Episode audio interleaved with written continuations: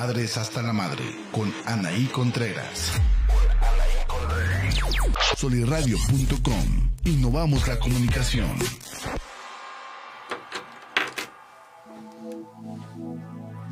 Muy buenos días, buenos días, tengan todos ustedes. Mi nombre es Ney Contreras, ya comenzando esto que es Madres hasta la Madre. Hoy en un eh, programa bastante especial, la verdad es que estoy bien contenta porque pues aquí en los pasillos de Sol y Radio les platico. De pronto surgen temas y surgen ideas, surgen, surgen, colaboraciones bien interesantes. Y el día de hoy no va a ser la excepción porque hoy tengo conmigo en Madres hasta la Madre a mis queridos amigos de Universo RH. ¿Cómo están? Israel, mi querido Israel, mi querido Arturo. ¿Qué tal? ¿Cómo están? Este, muchísimas gracias por aceptar la invitación en este programa que se llama Madres hasta la Madre, que se va a poner bastante bueno. ¿eh? Tema polémico, mes de marzo, mes de la mujer. Y, eh, recientemente acabamos de pasar pasar el 8 de marzo en el que, bueno, ahí se pudo hacer sentir a través de redes sociales y toda esta cuestión de la lucha femenina, que está conquistando cada vez espacios pues más importantes y el de hoy tenerlos aquí para a mí me parece como algo que viene muy bien con el tema, con el mes. Y bueno, ya, ya me voy a callar, ya mejor ustedes.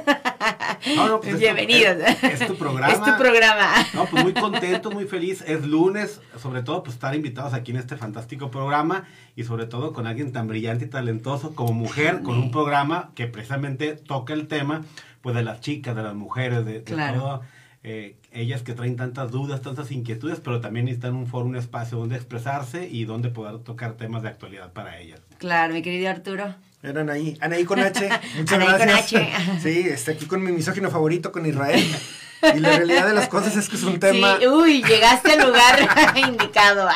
no, no, es, es un tema muy interesante, y sobre todo porque no es tarea fácil, este, ahora sí que ser mujer en un mundo laboral que está diseñado para los hombres. Esa parte me queda clarísima, pero yo creo que también ha sido muy exagerado o ha sido también muy, este, pues vamos a llamarlo muy tragiversado la manera en la que le estamos dando un enfoque a esto. Este, sí, la realidad de las cosas es que hay mucha tela de dónde cortar.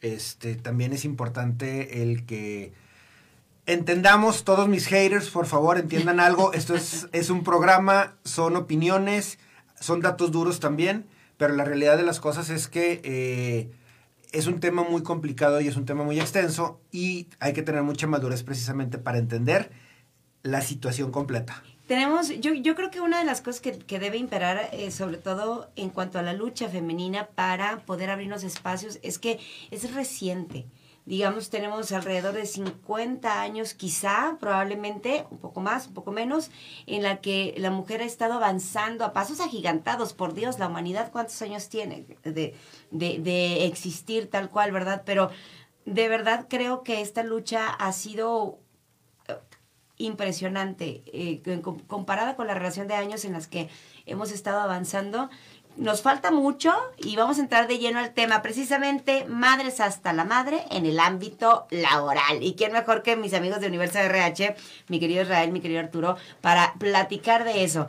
Hagamos y empecemos con los datos duros. Por ahí estuve leyendo, de hecho la semana pasada en el ICO informativo estuve dando una nota en relación a que las mujeres tenemos que trabajar 15 meses para igualar lo que los hombres ganan en 12 meses, que es un año, evidentemente. Entonces, imagínense nada más, partiendo desde la desigualdad de los eh, salarios, eh, y, toda la cuestión que, tiene que ver con la maternidad en relación a que muchas veces eh, los embarazos nos dan como que este, este espacio de tres meses, de, que no tenemos una continuidad, vamos, con el trabajo. Las oportunidades laborales, incluso como mujer, pues son escasas. Por ahí este, leí algún dato de la revista Forbes donde decía que, pues, por ejemplo, las mujeres emprendedoras, ¿no? Eh, tienen mucha más complicación porque no se nos toma en serio como tal, precisamente por ser mujeres. Pero vamos a abrir con los datos duros y las opiniones de ustedes, amigos. Híjole, pues es que datos duros hay muchísimos. Te pongo un ejemplo, no sé si tenga que ver con el tema laboral, pero sí con el de la mujer.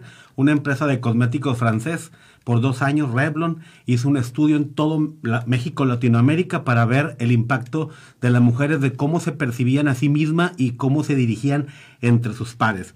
Y era sorprendente que 8 de cada 10 mujeres tienen severos y graves problemas de autoestima, confianza y seguridad porque todo el examen se hizo revisando redes sociales. Soy una gorda, mérame nada más como estoy, vieja asquerosa esto. Y, o sea, se, autoflagelan fuertemente ellas y cómo se dirigen hacia otras mujeres ellas en su expresión hacia querer referenciar algo. ¿Qué fue de lo que detectó? Pues que había una mina de oro que habría que cubrir por el problema severo de autoestima, pues vendiendo maquillajes, cosméticos y todo eso. Entonces ahí te das desde dónde una mujer puede partir obtener todo lo que quiero, todo lo que desea, partiendo desde su autoestima, confianza, seguridad en sí misma. Entonces, de ahí yo creo que muchos de los problemas en una organización, en un hogar, en una familia, pues procede cuando una persona, no quiero decir ahora las mujeres, pero cualquier persona, hombre o mujer, que no tenga autoestima, confianza y seguridad, tiene una piel hipersensible. Todo le molesta, todo le agravia, todo le ofende, todo le lastima. ¿Cómo puedes interactuar, crecer y prosperar en un ambiente hostil que tú mismo generas o que crees tú que todo el mundo del universo está en contra tuyo. Es quitarnos estos estereotipos porque al final le creo, bueno, ustedes han escuchado frases tan famosas como esas de mujeres juntas ni difuntas, este, entre nosotras, entre nosotros podemos hacernos pedas, pero de verdad, o sea, a lo mejor caemos en el tema de, del el vulgo popular y de la creencia y a lo mejor hasta culturalmente y socialmente hablando es algo común y sin embargo creo que la diferencia o el empezar a eh, hay una palabra muy interesante que se ha puesto, mm, no de moda, pero sí que ha, puesto como que mucho a la reflexión, que es la sororidad entre mujeres. Y creo que eso tiene que imperar y tenemos que empezar a aprender a ser sororas, a, a estarnos como eh, apoyando una a la otra, más allá de, como dices tú, de repente también entre nosotras. ¿Por qué? Por cuestión de autoestima, por muchas cuestiones, pues nos tiramos un poquito y no se trata de eso. Pero vamos a entrar ya al ámbito laboral. La verdad es que sí, me gustaría mucho empezar a platicar acerca de estos datos en los que, bueno, hablamos acerca de que simplemente las mujeres que desarrollan eh, trabajos que son eh, particularmente enfocados al sector masculino, pues incluso no están ni siquiera bien remunerados. Entonces, en ese sentido, vamos a hablar y a sacarle la carnita a estos muchachos, porque la verdad es que ustedes que están en contacto con esta cuestión de, de, los recursos humanos, pues cómo las empresas nos ven, ¿verdad? Realmente somos factores de cambio, somos eh, personal en el que se puede confiar. Que, ¿Cuáles son las estadísticas, que, según ustedes, que por ejemplo una mujer puede realizar mejor o, un hombre puede realizar mejor cierta actividad o cierto trabajo. Entonces, de eso vamos a platicar. Yo la bolita. Quiero sí, quiero ponerlos ya en, el, en, en esta cuestión. Mira, entrando al, a tema así duro y directo, regresándome un poquito con lo que platicabas, 8 de marzo se celebra, pero la realidad de las cosas es que desde ahí estamos mal enfocados. O sea, ¿por qué? Porque no es un feliciten, es una conmemoración es, o es un celebrar, sin embargo, lo que sucedió hace 50 años o hace mucho tiempo eran derechos de igualdad, era eh, derecho a votar, era derecho precisamente a educación, o sea, a condiciones, eh, vamos, a llamarles condiciones de igualdad. Eso se logró. Ahorita la realidad de las cosas es que lo que estamos viendo no estamos viendo una lucha por condiciones de igualdad. Lo que estamos viendo ahorita es una marcha, es un vamos a este, a darle un toque diferente, que, no, que a veces no es el más ordenado, y por el otro lado, creo que también este, hemos dejado de buscar espacios donde pueda la mujer verdaderamente desarrollarse. En las organizaciones eh, hay muchas empresas que poco a poco han ido trabajando para aumentar el número de mujeres en sus organizaciones. Eh, actualmente, digo, datos duros, de acuerdo a la Organización Internacional del Trabajo, al 2020 el 40% de las mujeres estaban dentro del ámbito laboral. Eso significa que todavía, que se ha ido ganando, pero significa que todavía sigue habiendo una brecha. Claro. El 96% de las mujeres dividen su tiempo entre trabajo y hogar.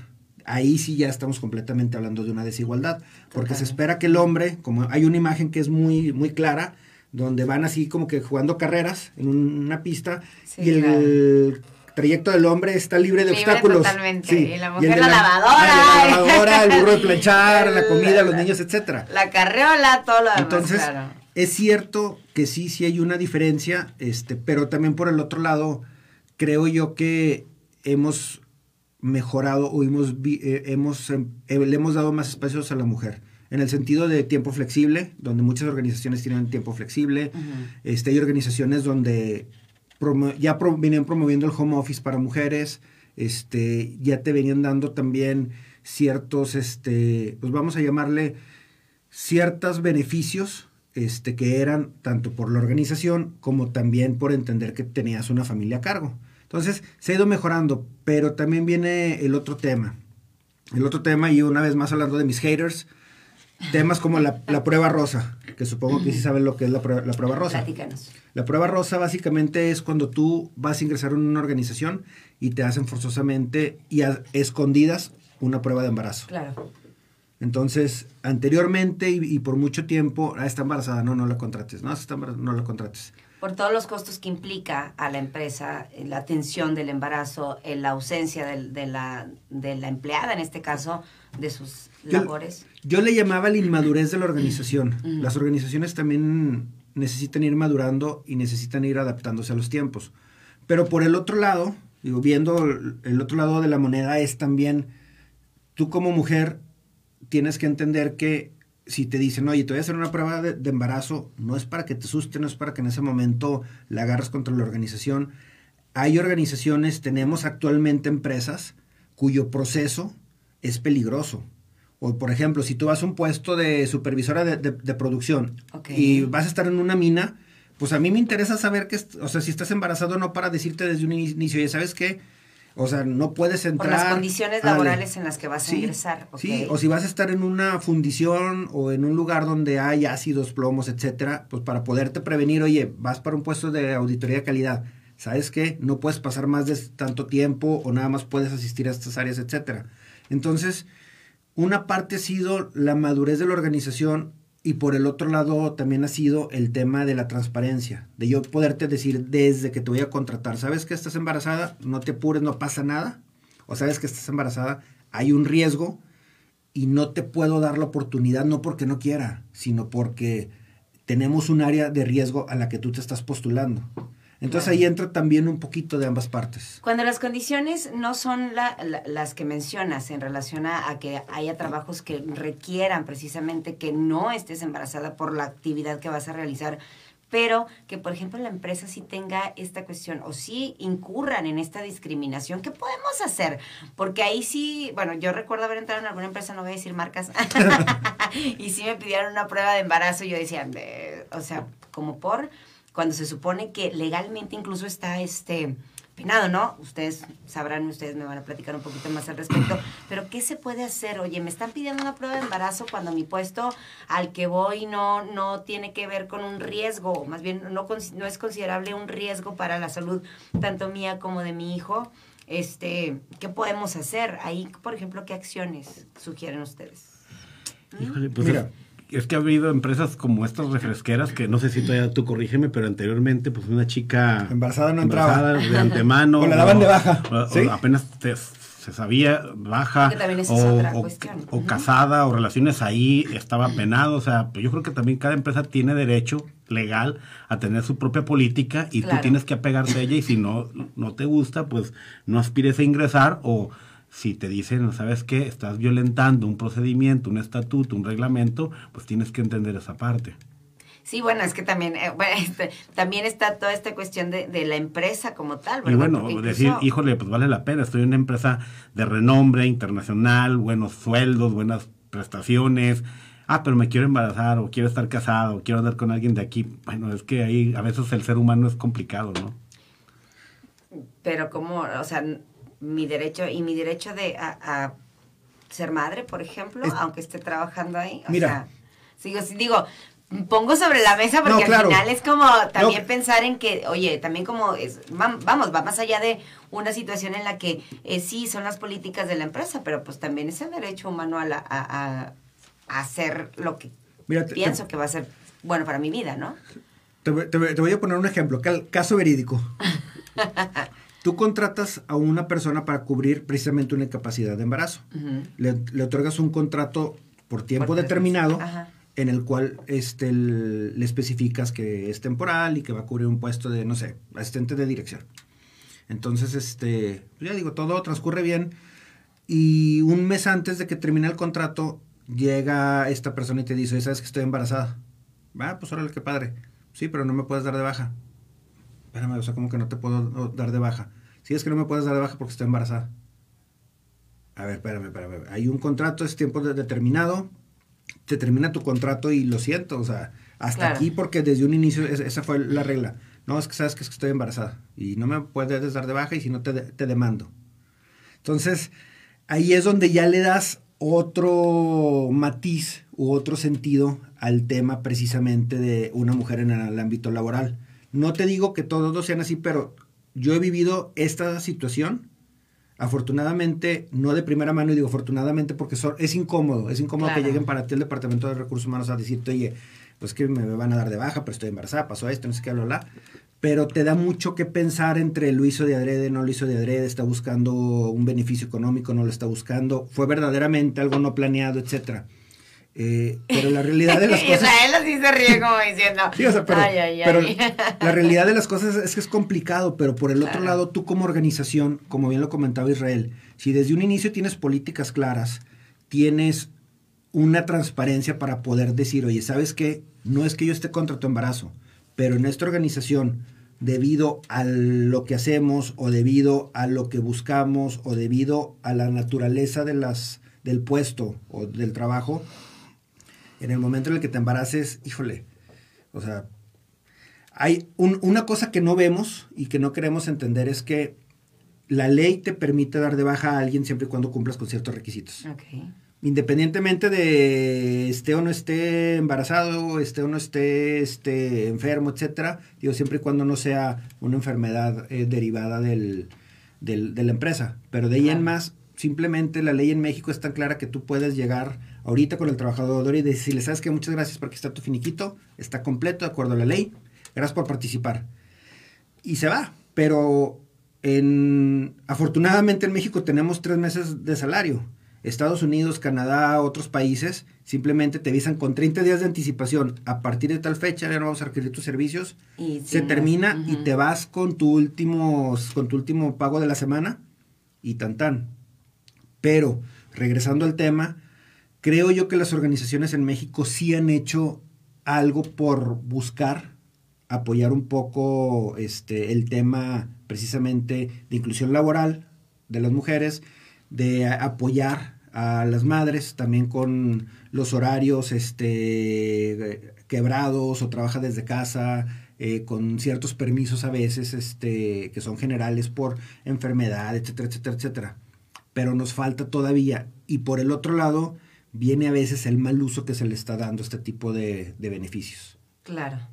Oye, eh, bueno, ahorita se me ocurrió pensar al respecto y sobre todo en el tema de, igualdad de condiciones en, el ámbito laboral, esta cuestión del embarazo, cómo no se trata incluso con, con, los hombres, porque igual van a ser padres, ¿no? Igual y no es una cuestión en la que pues evidentemente tengan un parto y todo lo que conlleva este tener una criatura, ¿verdad? Pero que también eh, son condiciones laborales que en cuanto a ese tema hacia los hombres también está este muy injustificado el tema, ¿no? Creo que ahí también habría que ver algún espacio para eh, platicar de, eh, en esta cuestión de la paternidad, laboralmente hablando, cuáles son algunos beneficios que también pudieran tener, porque evidentemente son tres días, creo que lo, lo que les dan por ley para eh, disfrutar de de su hijo, este, y bueno, otro tipo de condiciones, ¿verdad? La mujer, por ejemplo, tiene un poco más de ausentismo en el, en el área laboral, ¿por qué? Porque pues si los hijos se enferman, por todas estas cuestiones. Y en ese sentido, por ejemplo, ustedes como Departamento de Recursos Humanos, tal cual,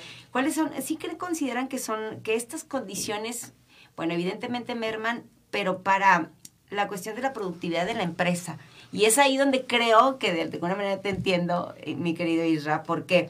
Porque al final creo que la empresa pues tiene un objetivo, ¿no? Y, y dentro de ese objetivo, para bien o para mal, sea quien sea, ¿no? Independientemente de sea hombre, sea mujer, creo que ellos están muy claros en obtenerlo o ir hacia, o dirigir la organización hacia tal punto. Y ahí sí creo que e, esta cuestión de, de, las diferencias entre hombres y mujeres. Luego a veces dices, vas a poner en un puesto eh, de responsabilidad a una mujer, pero ya, ya viéndolo duramente o fríamente, realmente te conviene, no te conviene. ¿Sobre qué se basan al respecto? Bueno, ahí yo te daría dos respuestas. Una, ahí es donde me extriñe, perdón, me extraña. donde me extraña esos grandes gurús, ideólogos, estrategas, filósofos y poetas de los negocios que no tienen como estrategia. Es que aquí el violín, es que la mujer, la que nos dio la vida, y ellas, pobre, desde, Claro que desde- sí, desde- también. desde- desde un pobrecita, el sexo débil. No, no, no. Muy sencillo, las mujeres piensan muy diferentes. Y si Claro. una, una mujer es más honesta y más transparente que un varón, un varón es ratero, Ay, es ladino, un, un hombre te de- un hombre te deja por 50, 100 pesos que le pagan más en otra empresa y le- la mujer es más fiel de decir, no, hombre, pues yo que me voy, leal. mejor es más leal. Y aparte, eh, eh, como es una hormiguita más trabajadora, es más productiva, competitiva y más rentable y hasta creativa. Te voy a decir por qué. Porque ¿cuántos maridos no le dan el chivo? No sé si llega al 100% o a la mitad, pero la mujer de Hace manera magia. creativa hace magia. Entonces, yo creo que tú como RH o como director o dueño de una empresa, tu estrategia, como la de Vladimir Putin, es tener en el ministerio más del 50% de mujeres porque es más productivo, competitivo, rentable, creativo y te blindas de flojera, de rateriada. La verdad, yo creo que como estrategia sí deberías tener en varias posiciones y en todas las partes de las uni- diferentes unidades mujeres. Punto y aparte. En el tema de posiciones clave, ahí sí no lo sé por un solo tema. Si tú te fijas, las mujeres que ocupan posiciones de alto poder y liderazgo, donde toman decisiones, donde se mueve la vida económicamente hablando, humanamente hablando de la gente, hasta tienen rasgos medios masculinizados. Son súper femeninas y muy mujeres, pero fuertes, recias. Una Margaret Thatcher, una eh, Merkel, la de... eh, eh, Alemania o empresarias que vemos que son duras. ¿Por qué? Porque ellas son pragmáticas. No le meten el violín. Ellas no andan con sentimentalismo. O sea, la emoción y la pasión están impregnados en tomar decisiones sabias, inteligentes y saben que ahí siempre va a haber daños colaterales. No tratan de quedar bien con todo mundo, pero tratan que de los males el menos peor. Y muchas veces no todas las mujeres están preparadas para tomar ese tipo de decisiones que a veces son radicales y tus manos se manchan Sí, tomando claro. decisiones. Sí, sí, claro. Ha- ha- Haciendo un paréntesis, una cosa que también sucede, no, no voy a generalizar, pero la realidad de las cosas es que en- como vatos nos gritamos, nos mentamos la madre, nos pateamos, Ah, sí. Pero termina en el día y órale, güey, sí, hasta mañana. Y la realidad de las cosas que bebes como mujeres, desde cómo viene vestida, claro. este, esto, ¿no? Pues que de seguro ya se las dio y por eso es aquí y trae esto y trae allá. Humanidad tal cual. Sí, entonces, o sea, en- entonces algo que es, que es una realidad es que como hombres nos metemos menos la traba o somos más directos en decirlo y en buscar el escalar y Sí, hacerlo. Claro, porque ya a nivel este de, de personal o ya a nivel de humanidad, como le digo, como tal, eh, la cuestión incluso hasta trabajar mujeres entre mujeres es difícil. Es muy difícil. Pero bueno, mencionaste algo interesante y creo que eh, eh, cabe la pena rescatar el hecho de las mujeres que están en posiciones clave, pero ah, ojo, aquí también hay otro punto interesante que podemos tratar y es acerca del salario. No es el mismo, eh, este, y sobre todo, pues, estadísticamente hablando, no es eh, las condiciones laborales en las que se encuentran las mujeres hoy con, con puestos directivos, incluso siendo hombres, los sueldos son totalmente distintos, ¿no? ¿Por qué? ¿Y ustedes qué opinan al respecto? Hay de un- ah, perdón. Trabajé para una empresa haciendo headhunting de muy alto nivel. Ejecutivos que el más garriento ganaba 70 mil, 75 mil pesos, el más power ganaba 250 mil pesos. Varias características. Si me tocó entrevistar 300 personas en, 200 en dos años, 200, yo creo que unas 35, 40 personas eran mujeres de muy alto nivel. Unas tres o cuatro, cinco características. Mujeres muy ambiciosas. En el buen sentido de la palabra. Claro. Sabían qué querían, cómo lo querían, para cuándo lo querían, a través de qué, qué o sea, no, no divagaban. Eran, ellas sabían a lo que iban. Claro. Muy negociadoras. Cada punto lo negociaban. Super, mega, master, hiper, plus, preparadas y capacitadas. O sea, no era su carrerita y hasta ahí. Diplomados, cursos, talleres, actos, ferias, congresos, seminarios. Ellas impartían clases, habían escrito artículos. Movilidad. Gente que no estaba arraigada a la tierra, gente que decía, yo me muevo. y gente de mujeres que no era que trabajaban su jornada laboral, eran hombres, mujeres de resultados. O sea, era evidente que en su trayectoria laboral dejaban huella y era frases, ellas me respondían, bueno, muy buena pregunta, licenciada, pero quiero decirle que bajo mi liderazgo yo recibí una empresa así y yo entregué esto y esto y esto. Ah, caray, o sea, tú implementaste, tú hiciste, tú inventaste, tú crees así. Y en nuestra empresa eso era un patrón conductual de todas las mujeres, estos cuatro o cinco puntos que te digo. Y entonces quieren unas a negociar, es que soy mujer, es que yo tengo tantos años en la empresa, sí, pero ¿qué has aportado? ¿Qué has abonado? ¿En qué has contribuido? ¿Qué, qué capacitación? No traes nada. Lo único que traes es que eres mujer y que tienes muchos años aquí. Claro. Eh, con eso quieres sentar a alguien a negociar. Pues no. Sí, bueno, digo, también pones ahí sobre la mesa el tema de como mujer hacia dónde quieres llegar. Por eso dice que soy un, misógino. Por eso dice que soy un misógino. No es que sea misógino, soy pragmático y soy realista. Claro, porque también, eh, digo, estoy de acuerdo en el punto en el que nosotros nos ponemos nuestras propias limitaciones, ¿no? Este, cuando debería ser como lo contrario, ¿no? Pero me, no me respondiste el salario, el sueldo, ¿por qué? Por eso ganaban lo que querían, no, negociándolo. pero, ella se refiere al tema de la diferencia. Hay una diferencia de un 15, un 20%. Claro. Sí, sí hay una diferencia, pero lo tenemos mal conceptualizado. O sea, ¿por qué? Porque pensamos que es por el hecho de ser mujer y no es cierto. Ahora sí me, me muevo un poco lo que dice Isra. Cuando haces una evaluación en base a los resultados, siendo sinceros, claros, francos y objetivos, no le, tiene, no, le puedes dedicar ocho horas a algo o seis horas a algo y esperar que salga, wow. Le tienes que dedicar 12 horas, le tienes que dedicar 14 horas, le tienes que dedicar más recursos, que las madres más tiempo. No tenemos tanto.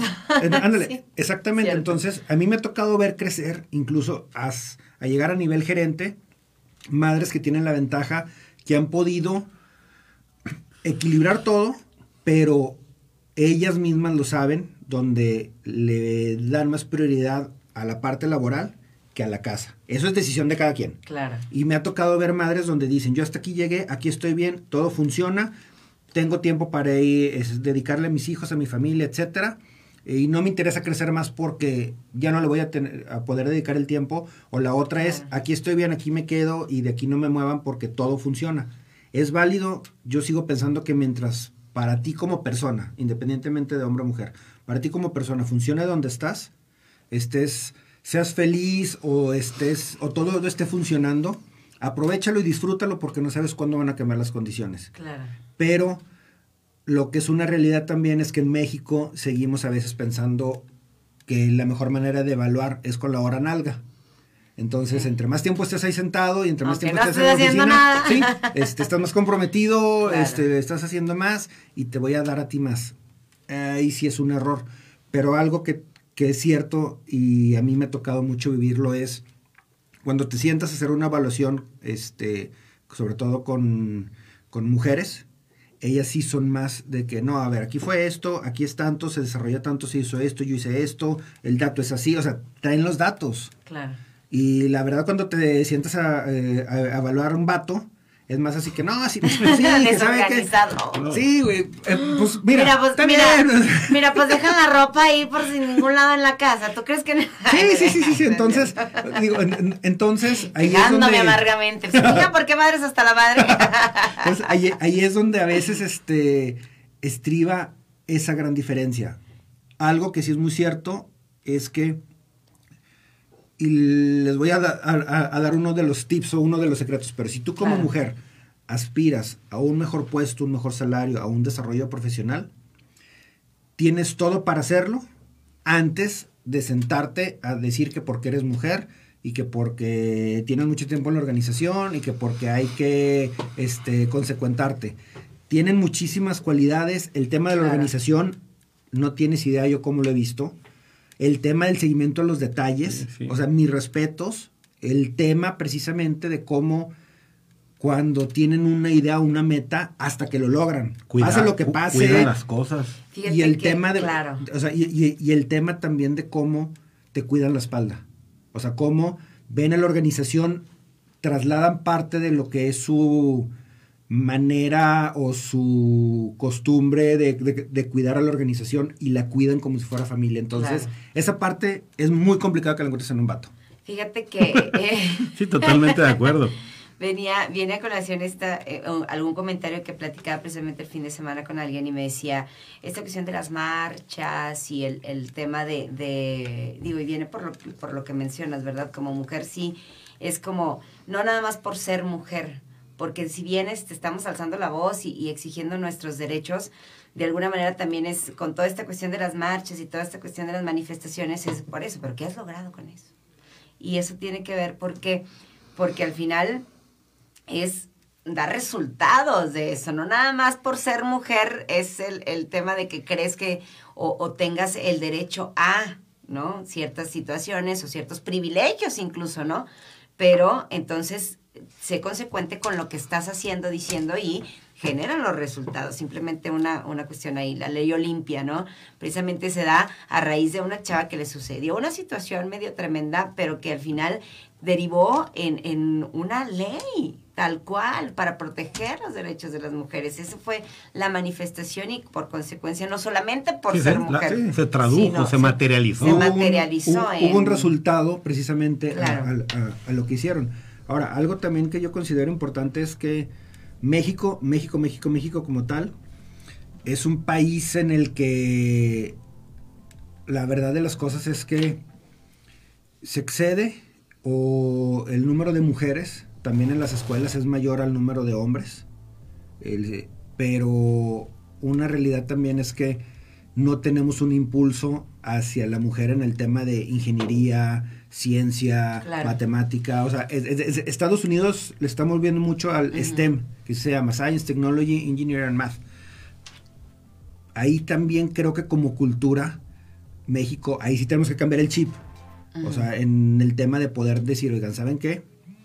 Hay igualdad. O sea, ellas también pueden, y vuelvo al punto que le dice Isra las mujeres en temas de matemáticas, temas de biología, de química, de investigación, donde son los detallitos los que cuentan. Claro, somos más sí, minuciosas. Exactamente. Siempre. Exactamente. ¿Cómo consideran ustedes el machismo en las organizaciones? Sí existe. Sí, bastante. Sí, el hombre es muy majadero de que, mira, de seguro le hace falta, no sé, mantenimiento. Claro, no, de seguro anda o sea, en sus uno diablos. No puede enojar porque, híjole, sí, anda en sus días. Anda en sus sí. diablos o hace falta mantenimiento, le falta hombre. Sí, sí, son muy babosos. A mí, por ejemplo, ese tipo de cosas sí me enerva. Eh, yo ahorita te iba a hacer un comentario así de malicioso para ponerle sabor al caldo en el tema de ser inteligente, ¿no? La palabra inteligente es intelligere, que es saber elegir, saber escoger. Eso es ser una persona inteligente. Claro si eres inteligente, sabes escoger una carrera y luego no andas frustrado que porque no es lo que querías estudiar o en la empresa que trabajas mentando madres que porque no es lo que tú quieres o lo que te pagan. Entonces no, inter, no escogiste o elegiste bien tu carrera o tu claro. trabajo, igual tu pareja. Si eres una mujer inteligente, sabes elegir a tu pareja. Ay, no, ya vamos a entrar en temas bien escabrosos. ¿Sí? No, ¿por qué? Porque deberías buscarte un hombre como Arturo y claro. como yo. Ah, ¿sí? que, su, que, su, que su espíritu de padrote está bien desarrollado. ¿Por qué? Porque, o sea, si tú quieres que una mujer brille y prospere, yo, yo me ha tocado coachar a muchas chavas y les digo, oye, traes sueños, aspiraciones, pero necesito que mapees bien el respaldo de tu pareja. Me he fijado de estas mujeres que te he dicho, las que han crecido, las que has prosperado, toda la mano del cuate de su pareja está detrás de eso, apoyando, dándole libertad, wow. espacio, re, es, respiro. Entonces, es muy importante quién está detrás. Así como la frase esta mafufa de detrás de un gran hombre hay una gran mujer. Igual lo mismo, o sea, detrás de una gran mujer hay un vato que mengua, claro. sí, que su orgullo de hombre no, no prospera y su espíritu de padrote decir, bueno, pues si mi vieja es la que más gane, me mantiene, pues ah, no hay problema, yo aquí cuido a los niños y ella que brille, sea sí. feliz, ¿no? Es, es, es, el hecho de empezar a compartir precisamente. Y aparte de que hayan eh, esta cuestión, y ese término que me gusta mucho, que son las nuevas masculinidades, ¿no? Y está bien interesante. Pero, a ustedes. No, mira, yo, yo no lo veo tan complicado. Yo creo que también ahorita con tantos ejemplos que hay, claro. con tanta información, tú, si quieres llegar a ser CEO, revisa ahorita qué está haciendo la CEO de Nissan, claro. que es mujer, la CEO de 3M también, Oye. que es mujer. O sea, puedes empezar a ver qué es lo que hicieron ellas. Está también, por ejemplo, tiene mucho tiempo la CEO de Caterpillar, claro. este, de Linamar. O sea, sí hay muchas empresas donde verdaderamente ha habido un enfoque que hicieron, pero también tienes que aceptar que sacrificaron algo.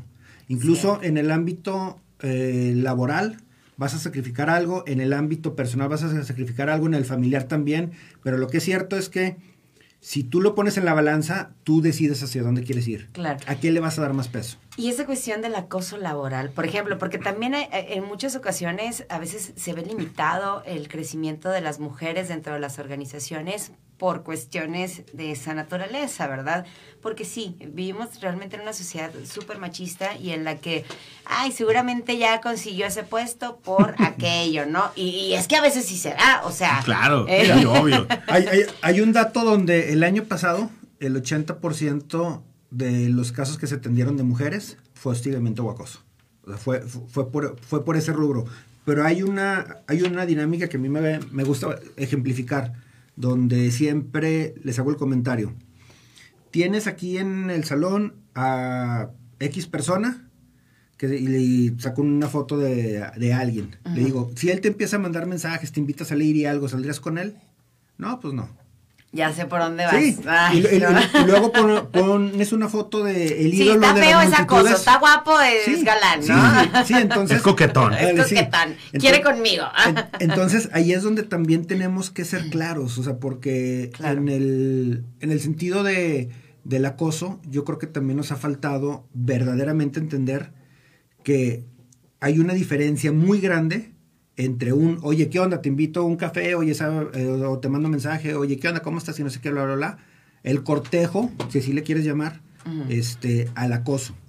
Lo malo es que este, ya no nos pareció algo, ya no nos gustó, simplemente algo n- o, o- o no se logró lo que nosotros estábamos buscando y entonces ya lo queremos convertir en acoso. Como recursos humanos, ¿ustedes cómo atienden esta situación? Cuando sí hay pruebas evidentes de que existe pues una situación en la que alguna mujer de la organización se vio involucrada en esta situación. O sea, porque sí hay, eh, y he escuchado historias, este, fíjense, casualmente no hace mucho me subí a un Didi, lo manejó un- una chica, veníamos platicando y ella me estaba diciendo, es que sabes qué, de verdad, o sea, yo me tuve que salir de la, de la empresa en la que estaba porque mi jefe literal me metió al baño y me dijo, es que vas a hacer esto, esto y esto, y si no, yo como pude salir corriendo, al día siguiente renuncié.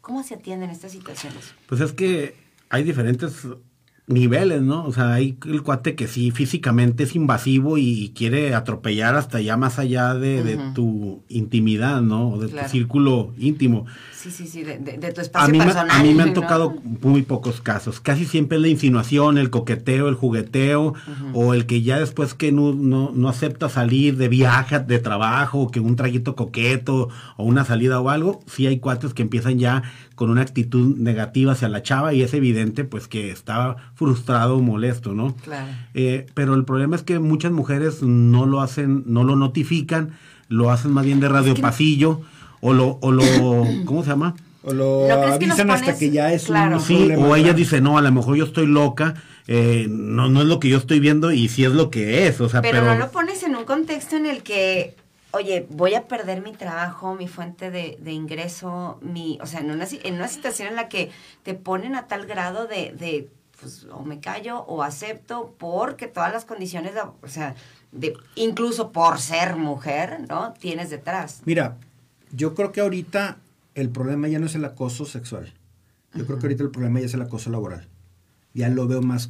Es- e- ese ya es, ya es un problema que ahorita se da más que el, que el sexual. ¿Por qué? Porque si tú como empresa desde un inicio tienes políticas de hostigamiento, de no al acoso, haces cultura, Claro. este, ha- haces comunicación, tienes cómo poder resolverlo, tienes cómo poder decir desde un inicio, desde el- el- la primera señal, decir, ah, chi, está pasando esto, déjame le pongo un alto. Ah, chi, este, tenemos una política que dice esto, y ahorita estoy viendo esta, esta situación, déjame atacarlo, y lo resuelves. Pero ahorita el problema que no hemos podido resolver y que se está volviendo grande es el acoso laboral.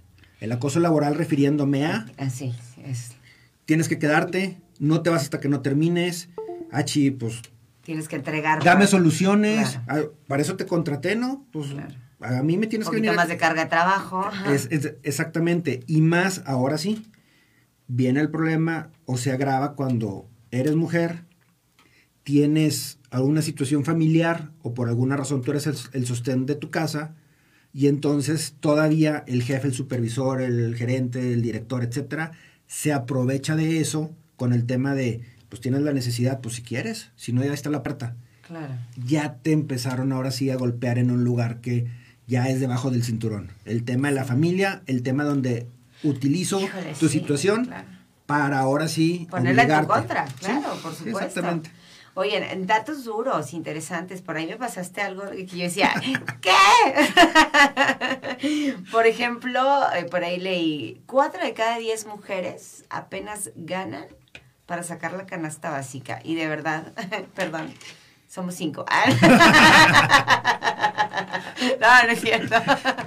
Pero, oye, es que estas condiciones incluso laborales, este, bueno, es que hay tanto tema que yo quisiera como platicar con ustedes con recursos humanos, por ejemplo, también pensiones alimenticias. Uy, ese Ah, tema mira, para, bueno. para el tema de pensiones se va a poner bueno porque en unos meses más van a publicar este el tema de los deudores de pensión alimenticia te van a poder incluso Ah, yo meter al conozco uno. Ah, no, es cierto. No, es cierto. Digo, es- es- es- pero es, ese tema varios, varios. yo sigo viéndolo ya no como un problema. Yo creo que el problema sigue, sigue siendo el cómo estás distribuyendo la pensión alimenticia. Ok. O sea, este, cómo también en ocasiones permites eh, todavía que el empleado le saque la vuelta. Oye, pon- ponle que gano menos. Oye, ¿sabes que no me des delta en el seguro social porque traigo este problema? ¿Dónde Oye, he ¿sabes escuchado yo eso en algún momento? Ándale. Y, y- y eso también, aunque no lo parezca, pero eso también es una... Es, estás violentando el derecho El de derecho una de mujer. las mujeres, Así claro. es. Y sabes que, y, y ahí en ese sentido, más allá del derecho de las mujeres, el derecho de los niños. Claro. Sí. Porque es lo más importante. Creo que en ese sentido, bueno, ya nos, nos des- estaríamos desviando del tema, ¿verdad? Pero yo creo que en ese sentido sí hay muchas deficiencias de la ley en cuanto a la protección a los, a los menores.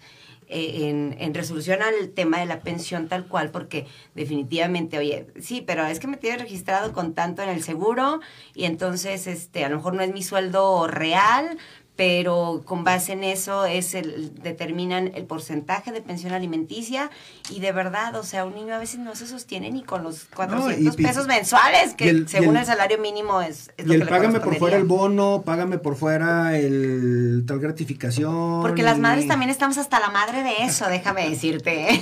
No, es que, en serio, las personas que ocupan un puesto de, de RH tienen que a veces tomar decisiones salomónicas, porque aquí ya tiene que ver con valores. No vemos el otro lado, también a lo mejor la otra persona Claro. rey, rey hizo otra vez su vida con otra parte, tiene otro hijo, entonces le quieren quitar el 70% y dejarlo con 30. Humanamente hablando, nadie va a vivir Claro. con 30. O sea, tienes que ver también, o a veces exhortar a esas personas, oye, no sé quién en tu vida, pero, oye, yo no te puedo ayudar a hacer una bajeza, una corrientada de esa índole, o sea, Híjole. tengo que Y retener. quienes sí se prestan, Sí, lamentablemente. Sí. Lamentablemente.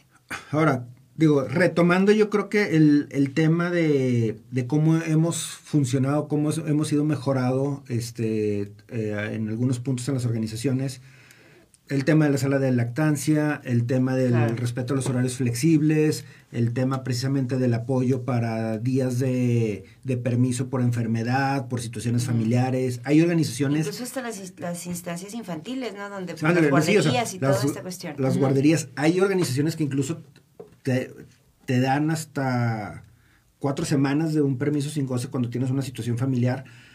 Y eso se da mucho en México también por el tema de que, vuelvo al tema cultural, como cultura, las mujeres cuidan al infante o cuidan al adulto mayor. Entonces, Cierto. este, siempre digo, pobres porque cuando no están cuidando el hijo, están cuidando a la mamá o están cuidando al abuelito. Claro. Este, y, y- y se, se les viene complicada la situación. Hay organizaciones que son, son muy buenas entendiendo eso. Este, hay otras organizaciones donde de plano es, si quieres bien, si no, aquí está el trabajo.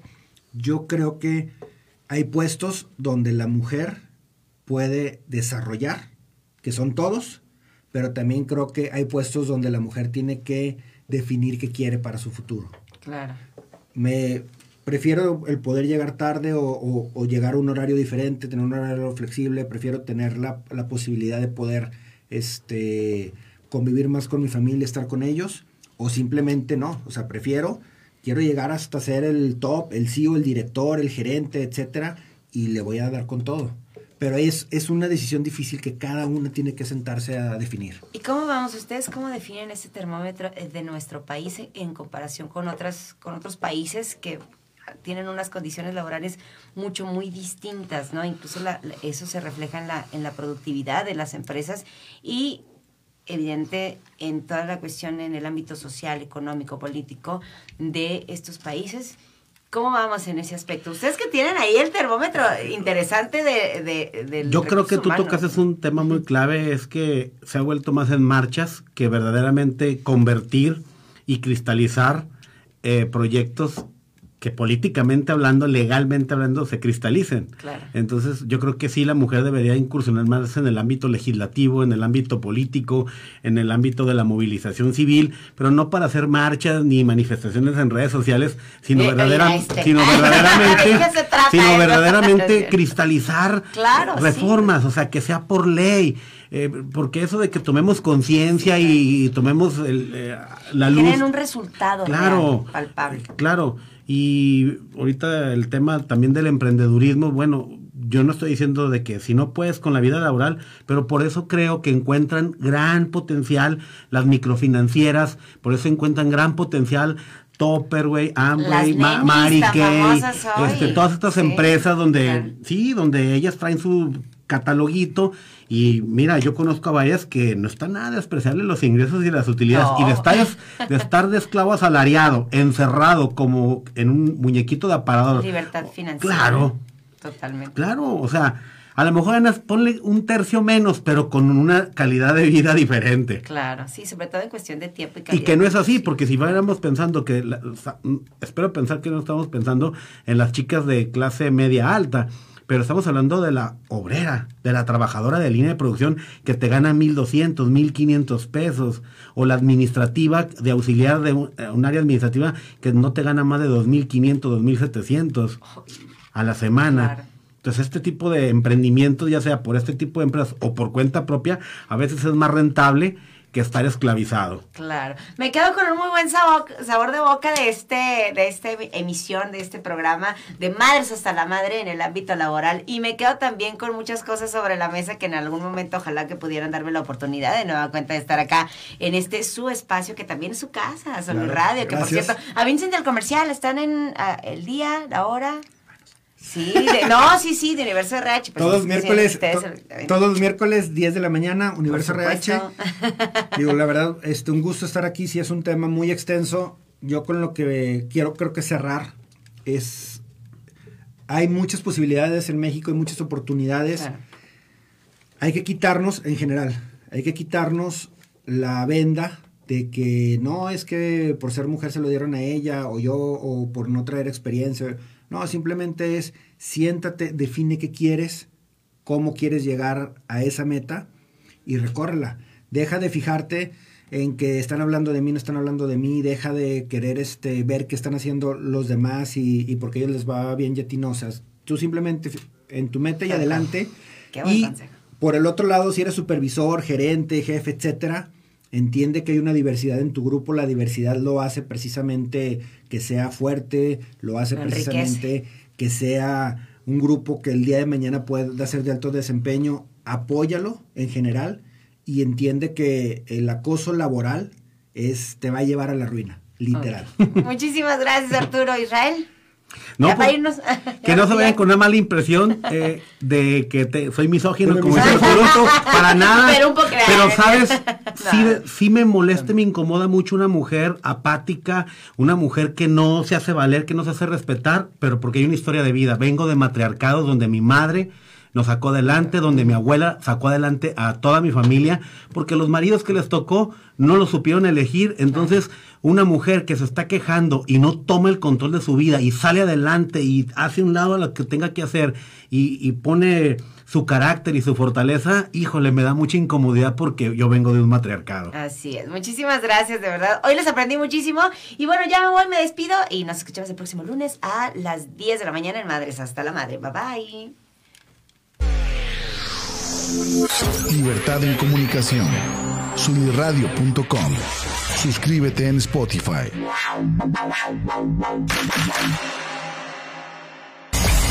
Emisión de vanguardia.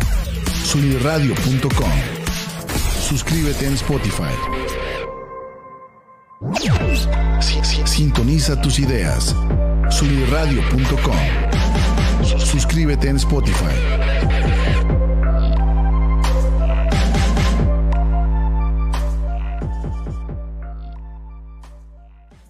Hola, ¿qué tal? Soy Anaí Contreras y te invito a que escuches Madres hasta la Madre, todos los lunes a las 10 de la mañana en vivo por solirradio.com. Mamá, hay tantas cosas que sentimos y pensamos que muchas veces no decimos. Por eso, este espacio es para ti.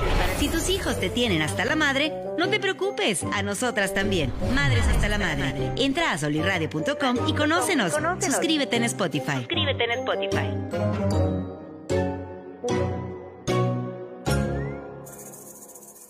thank you ¿Qué tal? Soy Marco Mena, emprendedor, escritor y creador de contenido. Te invito a que escuches Cómo Emprender y No Morir en el Intento. Todos los viernes a las 10 de la mañana en vivo por solirradio.com, donde examinaremos la mentalidad de gente exitosa que persigue su pasión. Te recuerdo que emprender no solo se trata de poner un negocio o buscar dinero, sino de hacer lo que te gusta hasta alcanzar tus metas. Hasta alcanzar tus metas. Cómo emprender y no morir en el intento. Contenido que inspira. Entra a solirradio.com y conócenos. Suscríbete en Spotify. Bye.